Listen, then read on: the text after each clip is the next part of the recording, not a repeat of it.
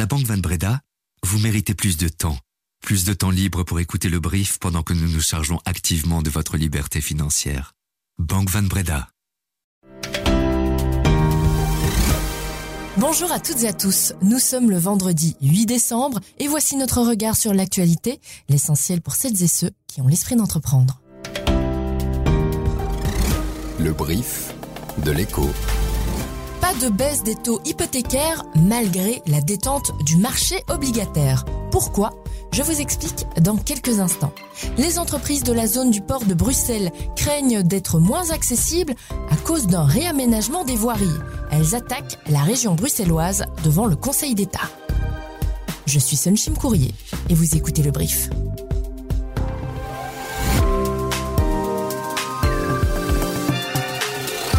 Brief, cette info dès 7 heures. Mais tout d'abord, c'est aujourd'hui que sous pression du secrétaire général Antonio Guterres, le Conseil de sécurité de l'ONU doit se prononcer sur un appel à un cessez-le-feu humanitaire immédiat dans la bande de Gaza. L'issue du vote est incertaine dans le contexte diplomatique tendu. Il faut dire que le secrétaire d'État américain a déclaré qu'un fossé séparait les intentions déclarées du gouvernement israélien de protéger les civils et le nombre de victimes. C'est la critique la plus sévère prononcée publiquement par Anthony Blinken à l'égard de la conduite d'Israël dans le conflit contre le Hamas. Écoutez le porte-parole du secrétaire général des Nations Unies, Stéphane Dujarric. L'article 99 stipule, et je cite, que le secrétaire général peut porter à l'attention du Conseil de sécurité toute question, à son avis susceptible de menacer le maintien de la paix et de la sécurité internationale. Dans la lettre qui vous a été partagée, le secrétaire général exhorte les membres du Conseil de sécurité à faire pression pour éviter une catastrophe humanitaire et il appelle à la déclaration d'un cessez-le-feu. Cette lettre a été adressée mercredi aux membres du Conseil et c'est une première depuis des décennies. Le taux d'intérêt belge à 10 ans, utilisé comme référence pour les crédits hypothécaires, a atteint un plus bas depuis mars 2023. Et pourtant, ne vous réjouissez pas trop vite si vous avez des projets d'acquisition, les taux des crédits hypothécaires ne devraient eux pas baisser de sitôt. Pourquoi? Parce que le taux belge à 10 ans évolue pour l'instant à 2,87%, alors qu'il vient de 3,6% il y a quelques semaines à peine. En fait, si les taux baissent assez sensiblement pour l'instant, c'est essentiellement parce que les investisseurs anticipent déjà une détente des taux directeurs des banques centrales au premier ou au deuxième trimestre 2024, grâce à la baisse continue de l'inflation. Mais pour certains économistes, il ne faut pas crier victoire trop tôt. Les taux de la BCE ne devraient sans doute plus remonter, mais ils ne baisseront sans doute pas aussi vite.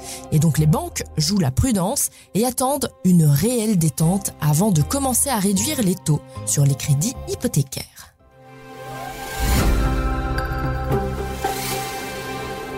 L'agence de la dette, elle, en tout cas, elle n'attend pas une éventuelle baisse des taux pour planifier ses emprunts pour l'année prochaine. Le trésorier de l'État prévoit de lever 45 milliards d'euros via des titres à moyen et long terme l'année prochaine. On restera donc proche des records atteints cette année à 45,25 milliards d'euros. Concernant la dette à court terme, un nouveau bon d'État à un an est envisagé.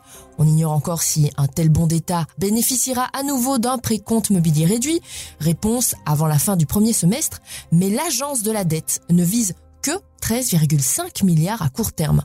On est loin donc du montant levé avec le bon Van Petegem qui avait récolté près de 22 milliards. Ces fonds doivent permettre de couvrir des besoins de financement estimés à plus de 52 milliards d'euros. La région bruxelloise projette de réaménager complètement l'accès nord-ouest de la ville. C'est l'accès qui arrive de la 12 venant d'Anvers jusqu'au pont Van Pratt. Et c'est surtout l'axe principal vers le port de Bruxelles et les entreprises qui le logent. Le projet prévoit de réduire l'accès entrant à une seule bande de circulation au lieu de trois actuellement. Pour les 145 entreprises qui composent la communauté portuaire de Bruxelles, ce réaménagement pourrait mettre en péril leurs intérêts économiques, voire même leur survie. Nicolas Kesseil, vous avez suivi les plaidoiries au Conseil d'État. Expliquez-nous. Oui, alors effectivement, la, communauté portuaire bruxelloise euh, a, peur effectivement que ce réaménagement des voies rende l'accessibilité de leurs entreprises difficile avec effectivement euh, des problèmes potentiels d'embouteillage, de retard de livraison. Il y a beaucoup de sociétés de transport, il y a un producteur de, ciment. Donc oui, il y, a une, certaine inquiétude de ce côté-là. Côté région qui a obtenu donc le permis de réaménagement, on brandit euh, une étude d'incidence qui semble indiquer qu'il n'y aura aucun impact sur le trafic. Euh, il n'y a pas de raison de s'inquiéter. Tout va bien se passer. Partie un peu plus étonnante, euh, la STIB intervient dans cette procédure parce qu'ils sont en train de, terminer le chantier de la nouvelle ligne 10 qui va relier Nédorbeek à Rogier. Eux, ils ont juste peur que cette procédure ralentisse le chantier. Et en fin d'audience aujourd'hui, l'auditeur du Conseil d'État a rendu son rapport recommandant au Conseil d'État de rejeter la demande en extrême urgence de suspension de ce permis.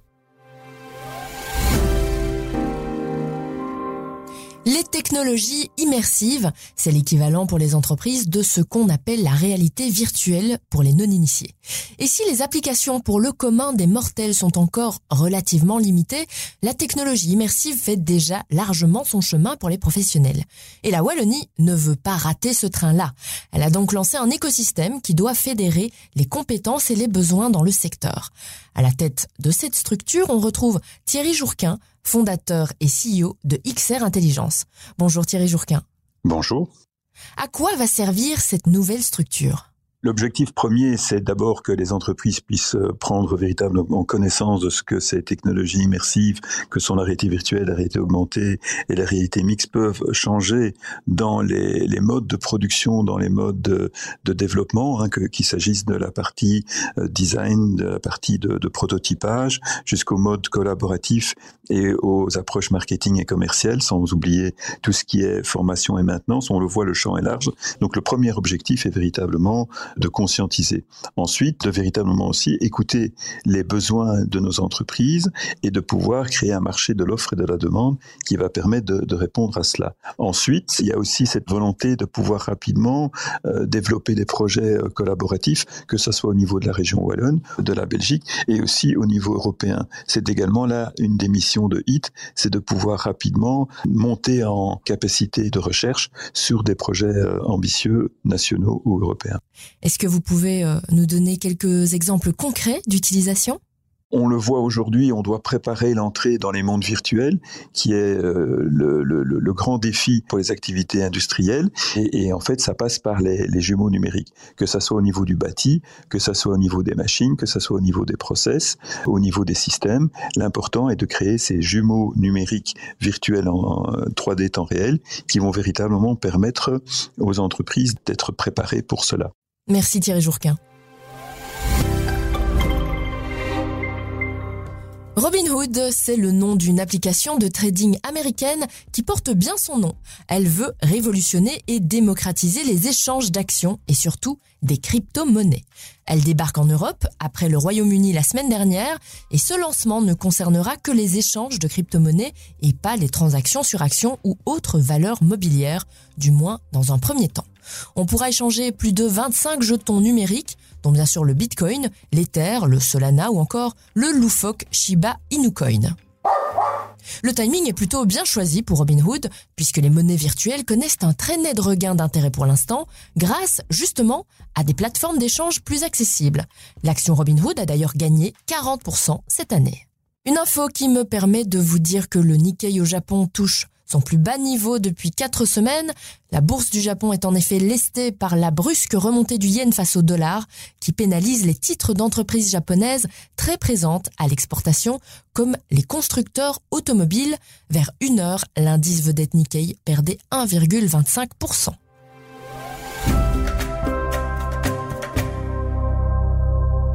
Dans cinq ans, l'Europe risque de se retrouver ensevelie sous les déchets plastiques. En 2028, il sera interdit d'exporter ces déchets vers des pays qui ne font pas partie de l'OCDE pour les faire recycler. Ce règlement européen sur les transferts de déchets a été approuvé mi-novembre dernier par les États membres et le Parlement européen. Résultat, rien que pour la Belgique et pour les déchets d'emballage industriel, il faudra absorber environ un quart de volume supplémentaire dans la filière de recyclage, soit 24 000 tonnes actuellement qui sont exportées chaque année vers l'Asie du Sud-Est notamment. Je vous propose d'écouter Francis Heusmann, le CEO de Valipac, l'organisme qui pilote en Belgique la collecte et le traitement des emballages industriels. Pour l'instant, on n'a pas de capacité de recyclage en Europe pour ces quantités. C'est le cas pour la Belgique, mais ça, sera aussi le cas pour tous les autres pays en Europe. L'autre problème qui se pose, c'est que même si on développe du capacité de recyclage, il faut avoir des, des débouchés, des demandes pour le recyclage qui sont, qui sont produits. Et pour l'instant, euh, la demande pour le recyclage, c'est très, très faible.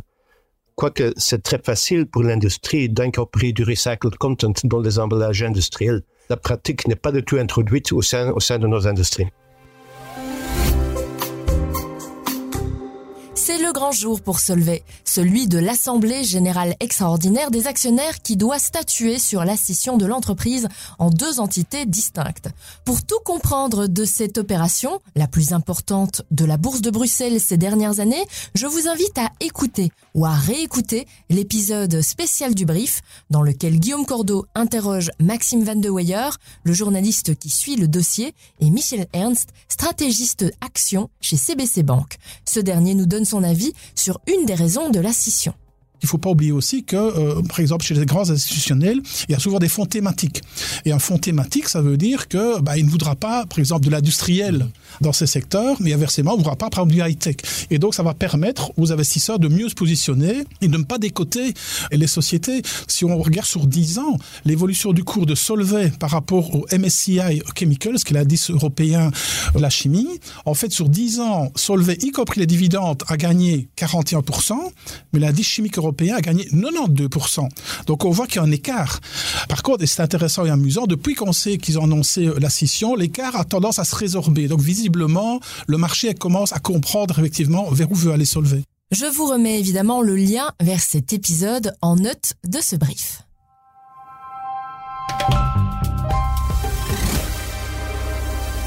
Vous pourrez suivre les résultats de cette assemblée générale quasiment en direct sur l'éco.be ou sur notre application. Merci à Laurent Fabry qui a préparé ce brief. C'est lui que vous retrouverez lundi au micro. Son invité sera le journaliste correspondant de guerre Wilson Fash qui vient d'être récompensé par le prix Albert Londres, la récompense la plus prestigieuse du journalisme francophone. À bientôt et passez un très bon week-end.